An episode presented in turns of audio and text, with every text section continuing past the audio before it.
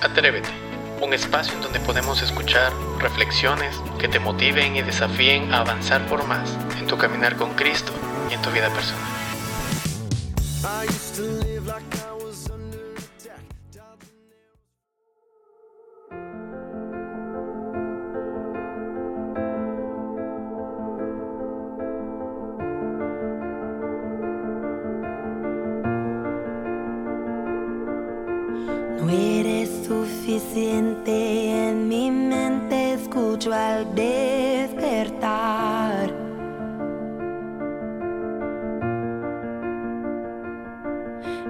Inseguridades me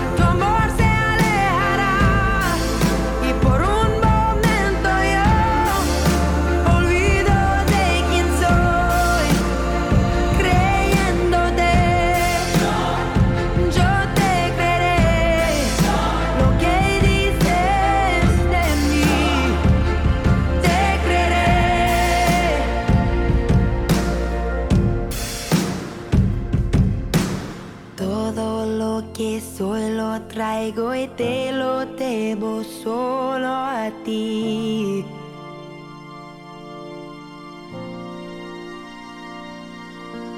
Lo que he logrado, Dios, es por tu amor a mí.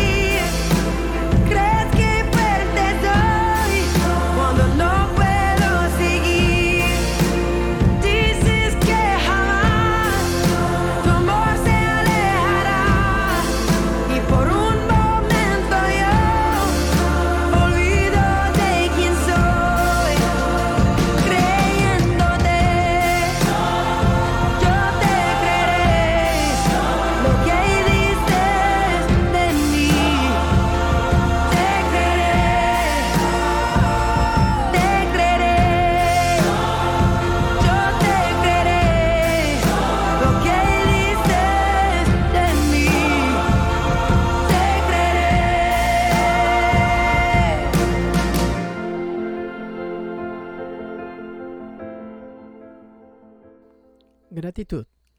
Gratitud es algo que nosotros vamos a tratar de entenderlo bien en dos sesiones, pero antes que nada yo quiero explicarte tres puntos muy importantes con respecto a esto. Eh, gratitud es una reacción en automático hacia las cosas buenas que nos ocurren en la vida. Es de bien nacido ser agradecidos, dice el refrán. Hasta el momento todos estamos de acuerdo, yo creo que sí. Pero ¿qué pasa cuando no hay motivos aparentes para ser agradecidos? ¿Qué pasa cuando no hay ni una sola cosa a nuestro alrededor que despierte el sentimiento de gratitud? ¿Qué pasa cuando no es fácil ser agradecidos? Tengo una buena noticia para ti. Gratitud no es solo un sentimiento o una reacción. Es algo que ocurre a nuestro alrededor, sino una decisión de nuestro corazón. Podemos desarrollar gratitud independientemente de lo que ocurre en nuestro, exterior. Yo te quiero eh, ilustrar esto a, través de la vida de Ana, la, madre de Samuel, del profeta Samuel. Eh, y, y yo, te puedo, yo te puedo comentar de que Ana vivía en Oriente Medio, en un momento, en una sociedad donde el valor de una mujer estaba relacionado con su capacidad de tener hijos. Pero Ana no podía tener hijos. Ana era objeto de burla y menosprecio. Ella anhelaba por encima de cualquier cosa tener un hijo. Ana oraba y oraba por tener un hijo. En la historia podemos interpretar que Ana dejó de pedir y comenzó a agradecer en el versículo 11. Quizás ella pudo algo como, Señor, si me das un hijo, yo estaré tan agradecida que dedicaré su vida a ti. La decisión de Ana nos proporciona un ejemplo de que gratitud tiene más que ver con lo que ocurre en el interior que lo que ocurre en el exterior. Puedes leer la historia completa, yo te invito en, eh, que tú la puedes encontrar en 1 Samuel en los dos primeros capítulos. ¿Cómo vivir eh, en gratitud en el día de hoy?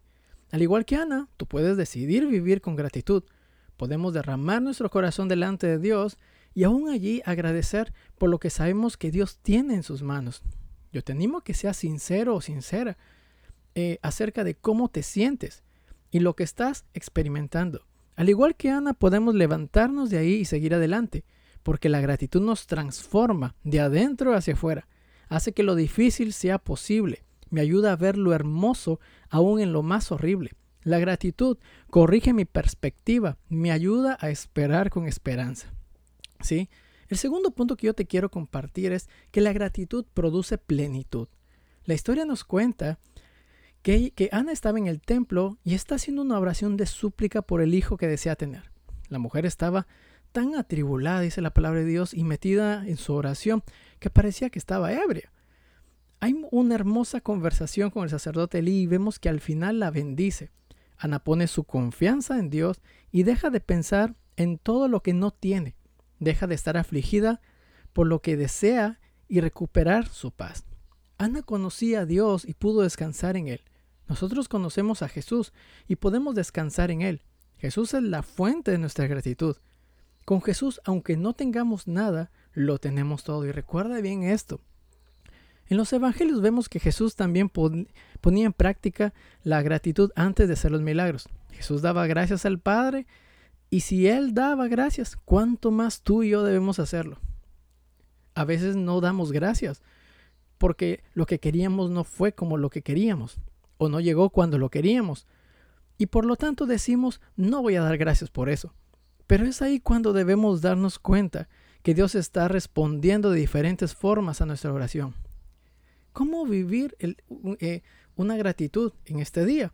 La segunda opción, la segunda cosa que te quiero comentar es que si has conocido a Jesús, sabes que te ama aún en medio de tus imperfecciones. Te ama en la abundancia y en la escasez. El amor de Jesús es siempre constante. Nunca te olvides de esto. Jesús nos ama en nuestro mejor y en nuestro peor día. Por eso siempre digo, o siempre debemos decir, gracias Jesús. Prueba pasar un tiempo en su presencia. Es inevitable estar en la presencia de Dios y no salir realmente agradecido. El tercer punto que te quiero compartir en este día es que la gratitud nos produce paz. Cuando tomamos la decisión de ser agradecidos, hay consecuencias, hay resultados. Uno de los frutos de la gratitud es la paz. En estos días hemos visto que Ana había tomado la decisión de estar agradecida pone su confianza en Dios y como consecuencia se levanta, come y sigue viviendo su vida en paz. Ana descubrió paz aún antes de ver su oración cumplida. Ella no tenía ni la menor idea de que iba a experimentar un milagro, pero aún así puso su corazón en la posición adecuada. Encontramos paz cuando damos gracias. Eso es lo más importante que cada uno tenemos que recordar. En nuestras vidas, no sé si alguna vez hayas escuchado o dicho la frase, uff, qué alivio. Quizá la dijiste al ver que una situación que pensaste que sería demasiado difícil, al final resultó no ser tan complicada. o cuando te dieron una noticia positiva de algo que te tenía un poco nervioso, cuando alzaste alguno de esos pequeños logros diarios que significaban algo especial para ti. Podemos vivir esa sensación de alivio cuando atravesamos una situación que no esperábamos, pero podemos recordar que Dios sigue teniendo el control.